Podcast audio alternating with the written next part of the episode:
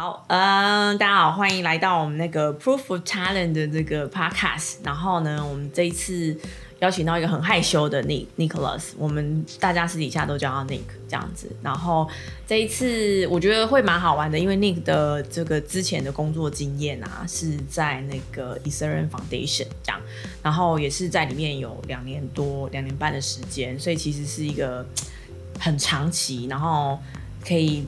帮大家揭秘一下，就是那个 foundation 里面都在干嘛的，很腼腆的笑哎，到底是有什么内幕要跟我们讲吗？怕让大家失望，所以哦不会啦，那我们先欢迎 Nick，对，然后呃，请 Nick 先自我介绍一下好不好？先让大家认识一下你。呃，大家好，我叫中文叫林修平，哦，然后英文是 Nicholas，然后大家可以叫我 Nick，然后我我是。自贡系毕业，然后在研究所的时候才开始接触到区块链，然后后来就从一些实习开始做起，这样，然后就是很幸运的能够在毕业拿到，就是能在能在毕业进到呃基金会以太坊基金会里面工作，然后然后也很幸很很幸运的拖了两两年半才走了这样，然后我对嗯区块链其实会。有有一些就是情怀还有梦想在，嗯，这也是当初让我坚持继续，嗯，继续做这个产业的原因。这样，也是因为区块链，然后让我接触到密码学，这样，然后觉得密码学是未来很重要的工具，然后就会现在就是把原来把重心再转到密码学上面，这样，当然还是会接触区块链，但是现在的热情还有专注的研究就在啊密码学上面。哎，可是密码学很难呢。啊，你之前有学过吗？其实我只有在研究所上过一堂课，也就这样而已。然后那时候没感觉，是加入了。因为那时候我就把它当做归类为呃，类似像资讯安全的一部分这样。那时候是为了，比如说之后可能可以毕业可以走资讯安全这个这条路，然后就修一下这样。嗯。然后就，但是后来发现，其实区块链用了很多很多密码学，然后真的是很难。然后其实。通常是那种厉害的人都是有背数学背景的，所以就是我要加强的部分这样。嗯，哎，你在这一块是呃，在工作的时候是没有做到，就是密码学这一块，是反而是接触之后，然后自己觉得有兴趣。对对，因为我主要是还是在里面还是工程师的角色这样，所以我们大部分都是写程式实做，然后一些设计一些更艰深的，就是理论问题都是。啊，都是更厉害的人去去设计这样去想。可是因为你有接触了，所以你就觉得哎，是蛮蛮有兴趣的。对对。那你觉得，因为其实密码学还蛮广的嘛，你是哪几块喜欢哪几块？最我应该最喜欢是零知识证明。零知识证明。嗯，对。然后也觉得它最有影响力这样。怎怎么样使用在区块链？呃，目前它最影响最大的就是隐私的方面。嗯。它在人们的生活使用上面是是像是什么？比如说，嗯，我要呃一个夜夜店要对呃成年人做检查，就是呃对年龄做检查，嗯，我要确定进来的人是超过十八岁的，嗯，但是同时我我我想保护他们的隐私，不想不想知道让比如说即便是门门管他也没办法知道说这个人背后身实际身份到底是谁这样，嗯，所以临时证明就可以证明说我满十八岁，嗯。对，可是我又不需要知道。对，但是你不知道，你只知道我满十八岁，那你不知道我是谁。对，所以就是把就是这个人的呃各自的这个隐私就保保护好，这样。对对对。嗯，OK。那你觉得密码学为什么就是其实密码学在区块链的使用上面，它其实有蛮多种不同的层面嘛，对不对？然后包含就是它可能有公司要的产生啊，或是这个区块啊。怎么样被创建，然后又不被篡改等等的，所以其实密码学在区块链是一个很重要的，嗯，成技术吧成分。对，那在这之前，为什么密码学这么默默无名？然后我可以这样说嘛，就是好像其他技术里面来说，就是使用到去那个密码学的那个成分不高。嗯，可能对，没有到像区块链用了这么多，区块链基本上大。很多大部分的组成都是由密码学组成。嗯，那像现今可能你生活会接触到的可能就是呃加密啊，比如说你网页端加密，就是会用到一些加密密码学技术这样。嗯，就很少。对对对，嗯，对。你觉得是有什么特别的原因吗？嗯，我觉得一个是人们对人们，我觉得最主要是人们不需要，再来才是技术真的很艰深，这都是都是事实，就是人们不需要，因为还大家还没。嗯，还没意识到，还没意识到，对，就是大家已经习惯，就是传统一个中心化服务上帮我处理好任何事情，你让我让我的生活让我使用使用上越便利越好，嗯，所以你不会用到这，更基本上不会用到这些技术，你就是相信它，哦，对方提供的服务就好了，就中心化，对对。对对，你就只是相信他，对，所以其实，在去中心化这件事情上面，密码学就的重要性就浮现。嗯，对对，因为你不能相信任何你，你可能就你必须要至少必须相信密码学能够提供你它的像你呃这它的特质，你相信它的特质，然后它能用你用这个特质能够来达成你在这个系统去中化系统里面要做到什么目目的这样。嗯，然后再来就是密码学真的很艰深这样，然后其实觉得是呃到最后应该会慢慢密码学人才会越来越需求会越来越大，是因为区块链吗？呃，区块链把它带起来，然后。我觉得未来就是大家越越越越注重越注重隐私这一块的时候，你自然就会需要越来越多密码学的去研发，还有去实施，对对对，所以一定会越来越多。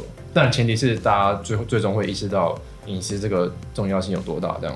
有啦，我觉得大家就是因为 Facebook 的功劳，所以大家可能对于就是自己的隐私啊，或者是资各资等等部分，可我觉得那个有慢慢起来，可是其实还没有，还是没有我们想象中的多。嗯，对啊，是这件事情大概是只有在区块链的世界的这些人比较重视这这个这样。真的就是少数人，然后那种相信就是集权政府有背后有一个那种那种人的。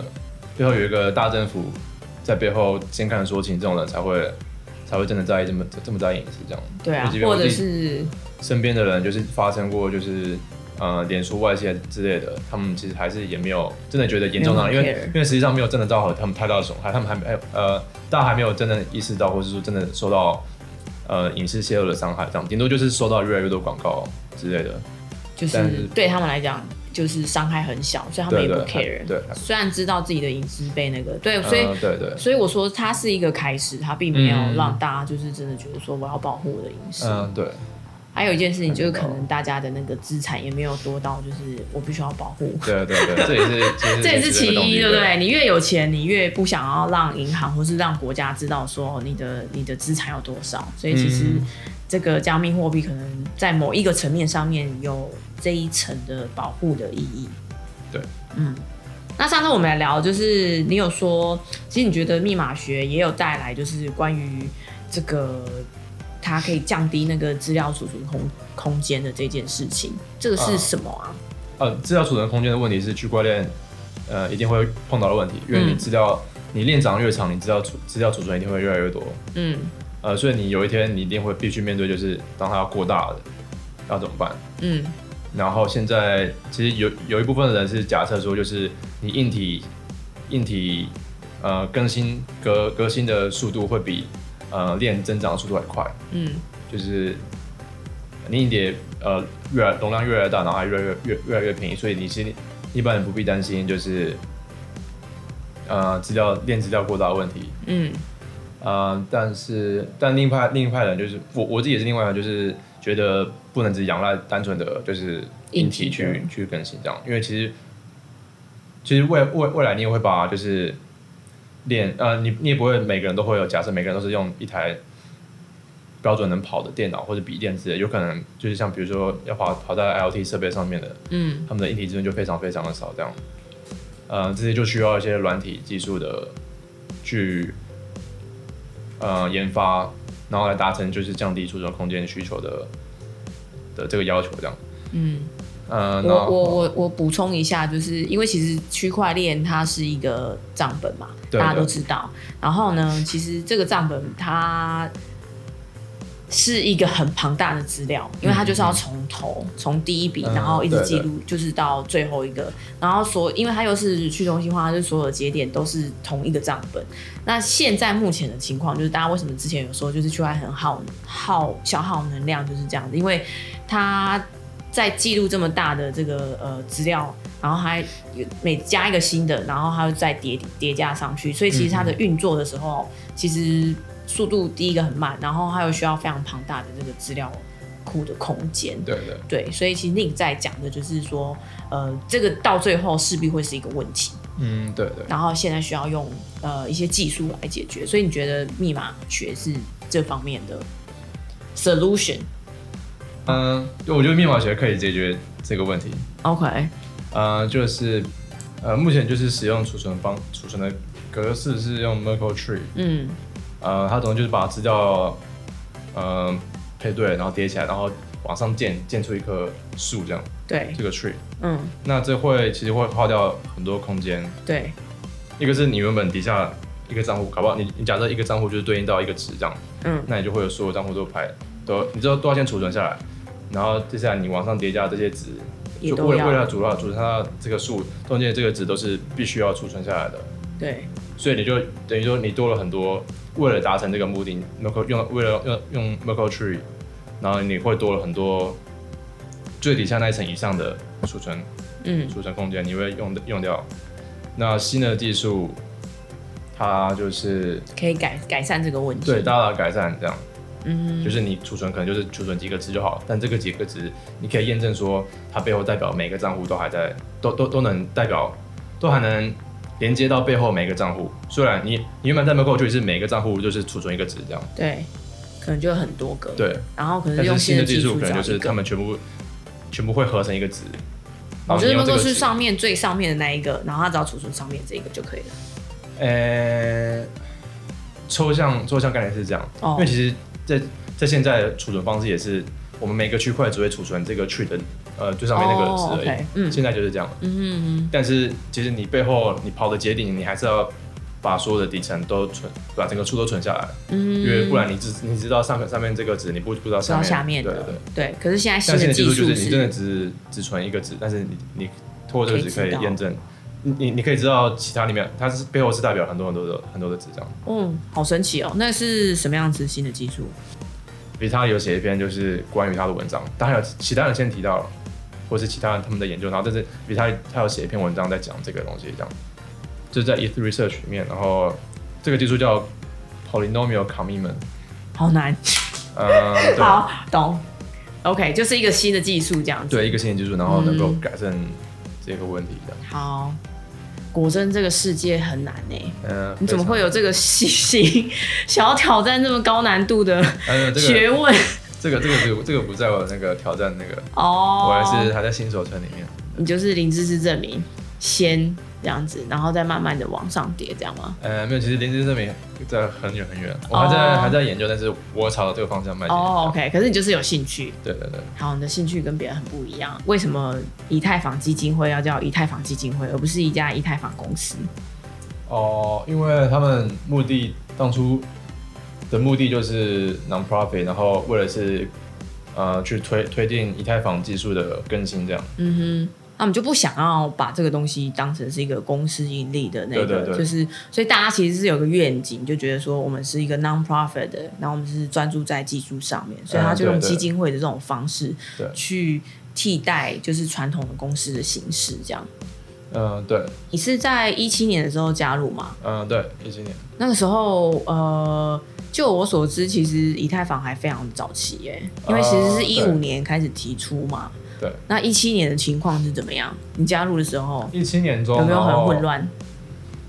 台台湾基本上也很少公司注意到，呃，以太坊，然后再甚至在用以太坊这样，可能就业机会也很少。嗯。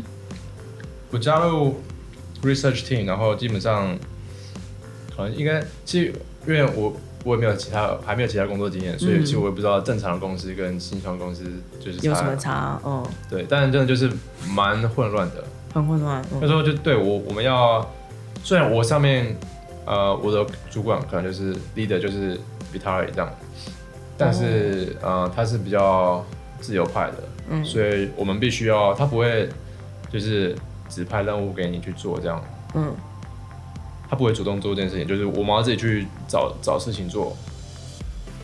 所以那很难吧？因为对你来讲，你是一个新手，然后你也不晓得以太坊是怎么样。对对，所以两年半也压力都蛮大的。嗯，对。可是至少有透过这样子的方式找到一些，就是认识到自己可能比较喜欢什么，是可以做什么。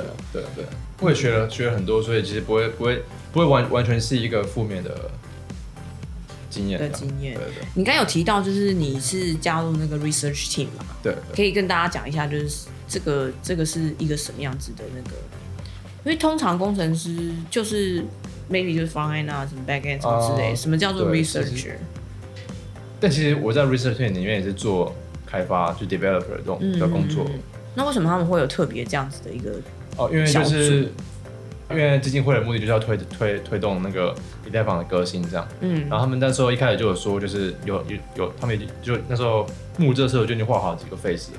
嗯。就不同阶段。嗯嗯然后最后就是 proof of stake 这样，他们那时候就已经在规划 proof of stake。嗯。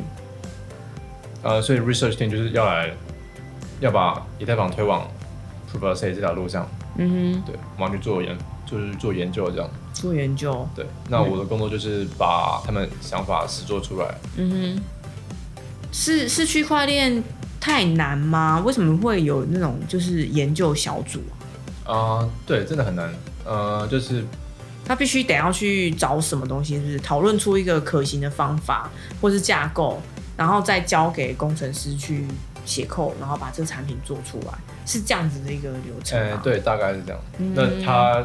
要解决问题就是一个是就是架构，就是当比如说 proof of stake，当今天大家没有 miner，不用挖矿，这个不用不不用做这些事情，换成说大家单纯靠自己的钱多少来决定来投票的时候，你你会面到很多的问题，就是共识的问题。原本就是挖矿，你你看谁矿机比较大，还比较大声这样。对。但现在你没有这个这个客观的条呃条件之后，你完全变得主观。嗯。然后变成大家去投票，这个就会遇到就是传统。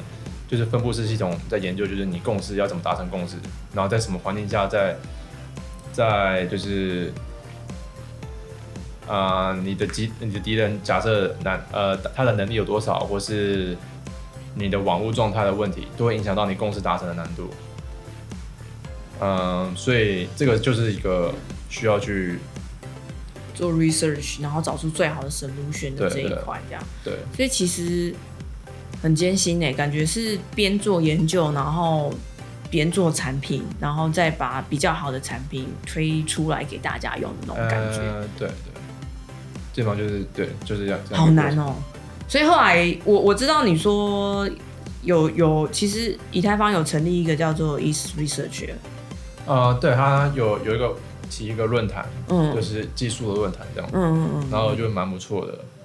呃，就是一个单纯单纯，他他有他们也 maintain 很好，就是把一直 focus 在技术上面。就是有有时候会有人进来乱，去贴一堆广告，但是或是进来聊一些有的没，但是他们就会遏制这样的风气，然后把这个这个论坛 e t h research 这个论坛就是维持在纯技术的讨论这样。然后在里面有很多人，甚至是学者会进来，就是贡献一些想法，或是给一些 feedback 这样。所以我觉得 e t h e r research 这个这个这个影响蛮大的。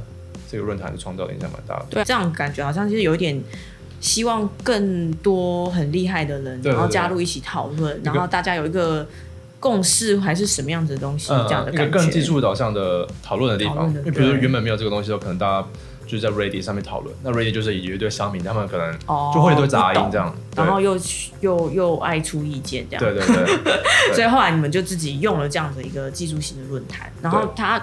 也也也是吸引到很多就是好的，不管是学者或是人才，然后给一些很给出一些很不错的意见，这样。不管不管是在以太网底层，比如说往 Proof of Stake 往二点零这个方向，甚至在呃 Level 呃 Layer Layer Two Plasma 很很大部分的想发想都在那边就是形成的。哦，是吗？对对。哦，所以其实。我不晓得区块链技术这么难哎，难道就是可能呃少数几个人其实讨论其实没有办法有一个比较那个对不对？对，感觉是一个很庞大，然后呃，你必须要做很多 research，然后去找出最好的解决方案。嗯，对对。所以大家不要就是 太 take for granted，就是现在有很多东西其实都是很多人的脑力跟那个肝就是组成的这样子。换来的。对，所以也就是为什么现在那个以太坊的那个开发者社群这么样子的庞大嘛？嗯，哦，其实庞大的原因，我我自己没有办法。我自己不知道实际上是什么，但是你的感觉，我觉得这社群真的就是很很 peace，就是大家都是会欢迎外欢迎大家来加入，然后一起讨论，而且讨论就是可能真的会不只是对以太坊这整个技术有贡献，他们还会讨论很多就是能够改变真的世界现实世界生活状况的一些讨论，这样，嗯，呃，所以我觉得这个社群真的是蛮棒的。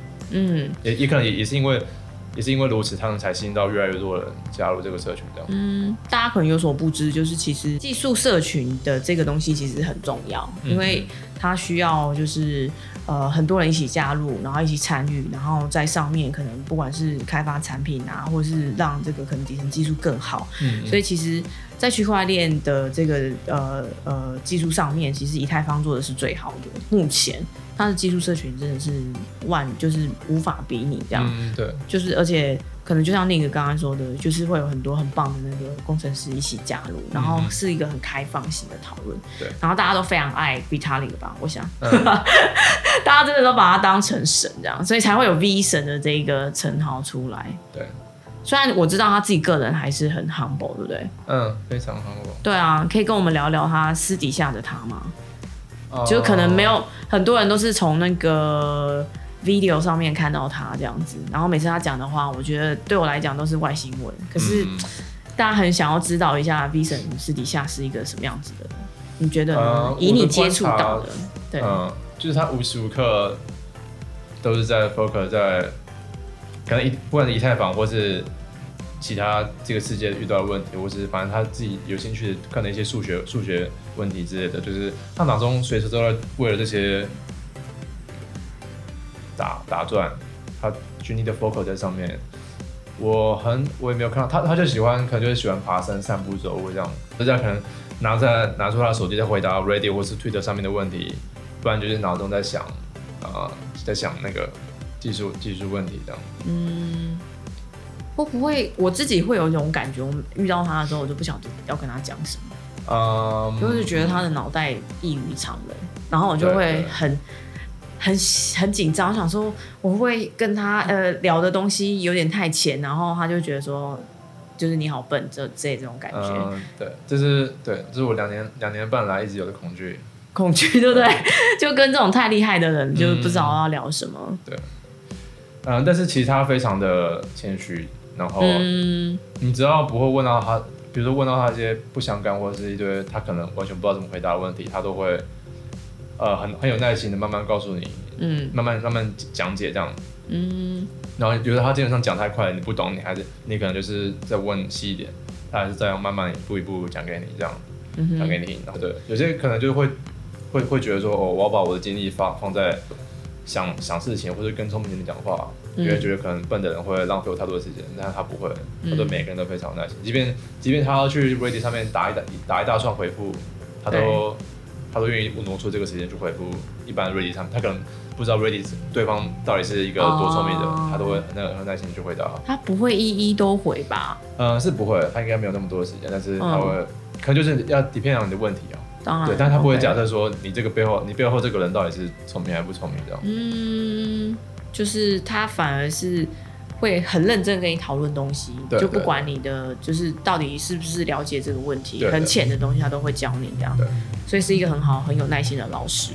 呃，对，太有耐心，太太有耐心，然后太聪明，然后人太好，人太好到不可思议了。对，对啊，我记得我在那个活动上遇到他，然后就是。不知道，就是你遇到那个偶像，你就很想要跟他讲很多东西，那眼睛就会发光。可是你就后来发现不晓得要跟他聊什么，因为我又不是技术的人，然后只能聊到啊，很好啊，然后什么。可是他还是会很有耐心的站在旁边，然后就微微笑这样。对对对，可是我我自己很想知道他他他睡觉吗？好啦，这你大概不知道这个问题，不过我就觉得感觉他是不需要睡觉的人，这样。对。其实我觉得比较有趣的就是他会他关注那个就是延长人类寿命这个医学技术这样。延延长人类寿命是不是有点长生研制长生不老药的感觉？对对，他会，而且他有去过类似的论坛，然后还有捐钱给这种这种医学技术的基金会。呃，有什么特别原因吗？我也我也我也不知道，我没有问。嗯，所以他可能真的太有热情，想要就是对他想要解决的问题或什么，他觉得时间非常的不够。对，我好有有点惭愧，真的。他真的太遥远的距离了啦。对啊，对啊。他会不会跟你们聊天？就是，呃，定期的跟你们分享一些什么东西？嗯，基本上不会。哦。就他，他也没有说，因为我觉得就很自由这样，他他也不会来指导说我们该怎么做，要做什么。嗯。因为他他在做，可能会讨论就是会讨论技术，或者讨论这个要怎么实做出来这种这种问题。但是通常他就会把，他宁愿把这个私下讨论，还不如把它放到可能。哦，对耶，群组里面，或者甚至是到 e research 上面去讨论，这样能够增加这个讨论的效益，这样。懂，因为其实跟你讲私下讨论，就只有我们两个人知道。对。可是我把它放在网络上面，大家都看得到，还有这些讨论啊，还有一些 feedback 什么的。哦，原来如此，所以他才那么长，就是在这些论坛上面，论论坛上面就是发言什么的。因为我倒是没想到这件事情，因为我觉得。在上面要把这种知识型的东西，然后用文字表达出来，是非常耗时，然后效率低的事情。所以我其实很讨厌在就是论坛上面发言或者什么的，因为其实有时候在 Facebook 上面，你真的光回一个话，然后因为人家不晓得你的语义，对不对？然后或什么的，就很容易就吵起来。所以我超讨厌在网络上面发言。不过的确，他的思考的这个角度是对的。嗯嗯嗯，那。呃，如果回过头来聊一下，就是说你在以太坊里面做的产品，对，啊可以请你分享一下吗？都大概是什么？可能不要讲太深，我们可能不太理解这样。对，用最简单的方式跟我们讲就好。呃，演变的过程大概就是 从 Proof of Stake，然后到后面会加进 Sharding 这样，然后就就到最新的就是以太坊二点零，就包含 Proof of Stake 加 Sharding 这样。嗯，大概大概大概的。大方向是这样，然后中间可能就会穿插一些，呃，其他的小问题，比如说那时候他们已经有在讨论说，就是现在就是，嗯，就是刚刚讲到就是储存空间就是 state bloating 这样，就是以太坊状态爆炸这样。哦，OK，他们就在那时候就在想，已经就已经在讨论要要怎么解决了这样，然后那时候都还在理论，然后其中有一个解决方式是叫 stateless client 这样。呃，但是这个要讲可能就太太细，然后我们也不想知道，没有啦，没有。那也是我在其中，那时候其中有有在碰到一部分，嗯，然后其他的话就是主要就是 proof of stake 跟 sharding 这样。嗯哼，哎，我我我先在了解那个产品之前，我可以先了解一下，就是你们之间，因为我知道 foundation 里面的员工其实大部分都是呃散布在各个不同的那个国家，然后你是怎么样子把工作完成？呃，我们就是透过 GitHub，就是把就是写 code，就是靠 GitHub 当做我们。可是总是要分配工作吧？呃，对，就是你可以开一个 issue，说我们现在有遇到什么问题，或是有一个小 bug。然后就先讲，就是先介绍，那就是可能看自己去认领这个东西，你要去做它，就解决这个问题。这么自由，所以任何一个人只要发现问题，你就你就有一个 issue，然后你再看，就是说你可能要挑什么东西去解决这样。嗯，对，或是什么或像 spec 更新的，然后我们要做哪些改动，就先把 issue 开出来，然后就是大家去分配去认领这样，然后就是我们每个礼拜要开一次会这样，嗯，大家就报告一下上礼拜做了什么。嗯，做，你觉得每天要做的东西是什么？就是这些研究问题，就是呃，上面在专门在想 research 讨论的人，他们先去想去讨论，对，然后可能有一个方向之后，确定短短期内我们可以来做做看，往这个方向走这样，嗯，那我们就去，呃，就去，有时候是要证明一些在里面更细节的一个小技术，证明。看的呃证明可不可行，然后看它效率好不好，嗯，那我们可能就去捡这个来做这样，然后做完然后回报，嗯，或者是有有时候可能就是 spec 的跟动，就是呃，我们现在二点零的我们的 client 功能要新加什么功能或者修改什么功能，嗯，那就更新这个 spec 告诉大家这样。那其他的 client 团队就是要跟着 spec 去更新这样。嗯，那像刚刚讲刚讲的 Trinity 这个 client 就是我们我们会也会去那里帮忙，就是帮忙去帮他们看的呃 code 更新到最新的状态这样。嗯，对。哇，那其实。感觉蛮复杂的工作，就是其实它蛮错综复杂的啦。我的意思就是说，不是只是很 specific，就是就是你就是做这个东西，你必须要去，就是可能有什么样随机应变的这个情况发生，然后就要去做这些这些这样。嗯，对对，就你不会在同一个 project，然后可能一做就是好几个月、一年之类的东西。会不会觉得就是这样子？太杂，然后其实自己的能力可能有时候或怎么样子的，例如说时间啊，或者说你你可能没有办法了解那么多东西，会有这样子的无力感吗？嗯，会，就有时候就是做的事情太杂，然后那个是可能也会反而就总整整体的进度反而反而被被拖慢了，因为你要 focus 的东西太多了这样。嗯，然后有时候会觉得。呃，可以说没有太多心力投呃投入在一个 project 上面，这样你要分散很多时间在不同的 project。嗯，就是广度比较广啦，就是你必须要呃一个人身兼非常多职这样。嗯，对。不会请你先跟我们讲一下，就是你觉得区块链底层要做什么，然后它是怎么样子，就是堆叠出那个区块链的这一项技术这样。嗯，因为是底层，所以就会跟上层比较不一样。嗯，上层你可能就是。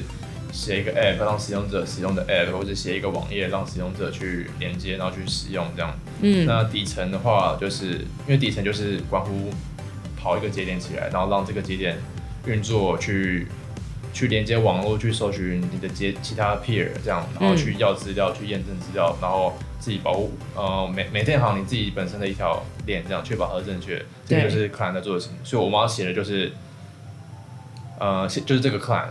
但是跟就是可能跟一般上层 app 的写 app 的人比较不一样，就是我们面对的这个这个使用这个软体的人，可能就不是一般的使用者。嗯。然后你可能就不会放，就是呃，可能 UI 这部分就不是重点，这样。哦。我们就是要让确保说这个客人跑起来跟其他其他客人跑起来连接的时候，他们讲的 protocol 是要是一样的，然后确保连接正常，然后传过来资料用什么格式。嗯。确保这个这个它 client 运作方式和其他其他 client 一样，然后能正确处理同样的资料，然后验证，然后让每一个 client 的资料每每个人的账本都长一样的。嗯，这个是我们要写的写的内容的。嗯，听起来好复杂，所以我们就很多 client。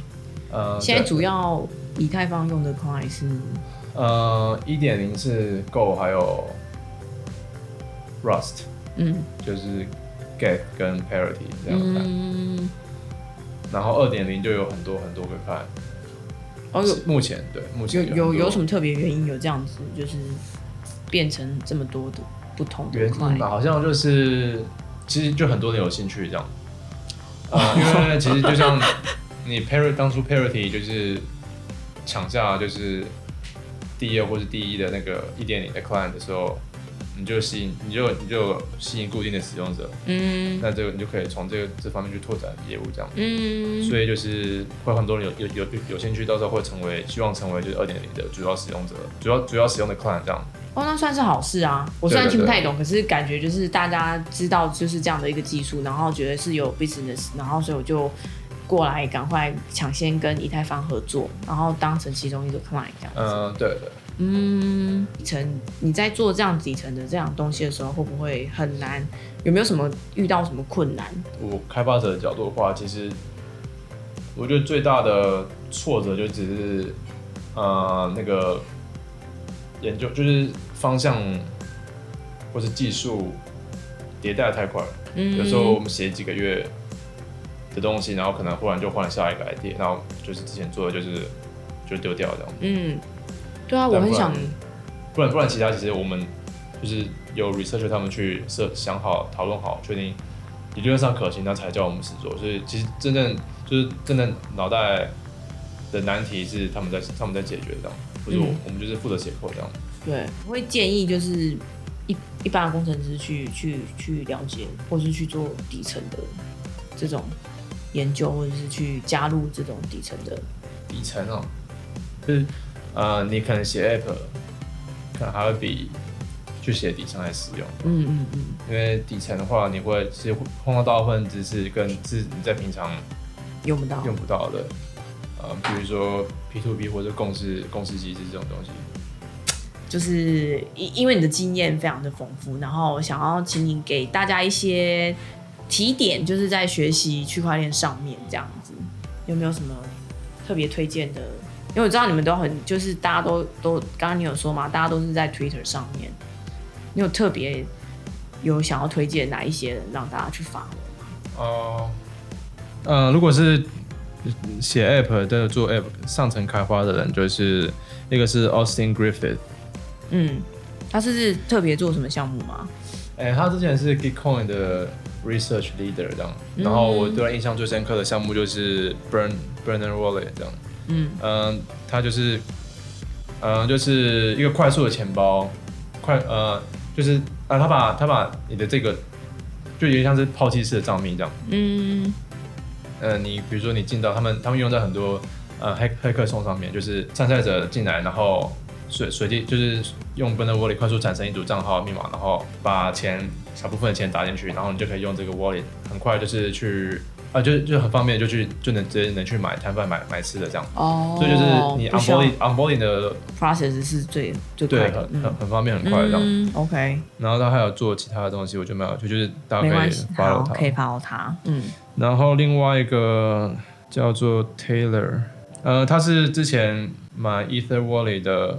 共同创办人嘛，还是然后后来就变成他跳出去做买 crypto 这样，嗯哼，然后他他常常会有给他常常会推的一些跟 UI app 设计相关的东西，我觉得蛮有用的，嗯哼。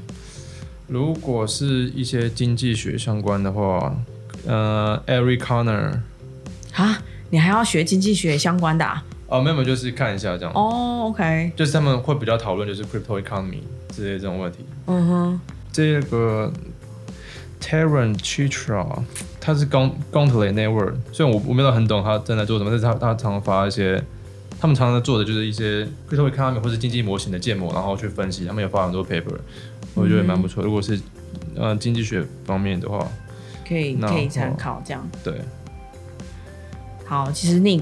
就是大概有列了大概十几到二十位的那，然后这些清单我们会就是提供给大家这样子，对。然后如果说就是大家觉得有一点就是哎想要追踪可不知道他是谁的话，也可以就是留言跟我们讨论跟分享这样子。那除了 Twitter 之外呢，你你会看看你好像还会订那个会电订电子报吗？嗯，对对，可能最最基本就是。呃，week in Ethereum 这样，嗯，整理就是以色列发生的一些技术上面的事情这样，所以大家如果有兴趣的话，也可以就是追踪这样。对，它范围蛮广，就是上底层、上层都会有。嗯，上层什么？就是应用层。应用层。哦，OK OK，好。呃，你觉得未来大家可以比较关注哪哪几块区块链的发展？可能就 DeFi 吧，当然还能做其他事情，那就是。呃，以太坊能做到很多很多的事情，因为它就是你城市你想写，你就是你想建造怎么样的城市都可以。嗯。呃，所以你可以做很多事情这样。嗯。所以 D D F 应该只是只是现在目前的一个应用这样。然后去中心化的身份识别，啊，以及这个已经在讨论很久了。嗯。这也蛮有趣，也可以帮助，这是算比较帮助社会改变世界的。一个方向这样，不过可能不会像是 DeFi 能够造福自己赚更多钱这样。嗯嗯那这也是其中一个方向。嗯。呃，然后就其实这个社群的人，尤其是国外，他们其实很 care，就是也会很很很重视，嗯，不止就是区块链技术以外的事情，就是政治、社会、经济。对对对。对啊，重大 issue。嗯，对，我觉得我不知道，可能大家有没有。听过那个呃基金市场这本这本书讲说这个概念，呃，就是这个在在以太坊社群其实蛮蛮蛮好的这样，嗯，因为尤其是就比特他自己有和作者讨论讨论过，写过其他的概念、其他文章这样，然后所以，然后我我们都觉得这个是一个可以改变世界的方向，然后有很多具体的方式提出来这样，然后我们在慢慢的实践它，对，而且比如说像 Keycoin 他们的募资方式就是用了里面提出来的理论来实做这样，其实我们社群本身就是自己在在实验这些概念，所以我觉得非常非常棒。我觉得对，蛮骄傲的。是啊，我觉得谢谢 Nick 提出来，我刚才其实没想到。然后那个时候其实觉得蛮可惜，就是大家可能对于区块链有一种比较负面的那个想法，然后就不去了解说，哎，区块链是什么。可是其实当你就是越了解区块链的时候，你就越能够感受到，其实区块链为什么大家都就是在里面那么有信仰，其实不是因为币价。是因为就是呃，不管是比他里或是其他人，他们其实有看到可能现在社会上面某些问题，嗯嗯，然后那些东西呢，你可能平常你不晓得用什么方法来解决，可是你可以透过区块链的不管是技术或者是这种去中心化这种东西，然后来协助提供一个更好的技术，然后来解决这个问题。我觉得那个东西是很好玩的，虽然说我觉得《激进市场》这本书我还没有看完，因为实在太难。因为它里面其实那本书的作者就是我已经忘记了名字，可是他其实就是针对于就是政治上现在可能有什么样问题，或者社会学呃社会上面啊等等的。所以其实现在大家所能接受的这些东西，其实虽然已经延续下来很久，可是不代表它没有问题。嗯，对对。然后可是，在呃有些人被就是。对于这些问题来讨论的时候，他又可以再加上区块链的技术，然后来结合，然后改变那个是社会的这个形态，这样。所以我觉得你觉得很骄傲，就是这一块，就是我们自己真的觉得，我们不是在讲什么币啊，或者是什么去中心化，那其实就是真的呃没有。没有没有什么重要性，可是如果大家真的觉得很喜欢，就是知道我们为什么那么狂热的话，可以去多了解这件事情。就是你不一定要买书，因为台湾现在还没有书。我们那时候买书是跟大陆的人买，不要跟大陆的买，因为呃不是说怎么样，是他们的那个翻译，其实我觉得台湾的人看不懂，他翻译的很烂。对，可是我英文我一定也会看到吐血这样，所以我觉得大家可以去看一些，就是可能网络上面有些人在讨论，嗯，然后去了解一下，就是说，哦，为什么比特币或者是说这些人这么重视这些事情，然后我们可以透过区块链的技术来，呃，对他做出什么样子的改变？我觉得那个是真正让我们觉得很兴奋，然后也对他真的是很有信仰的。对，好，那今天谢谢 Nick，谢谢。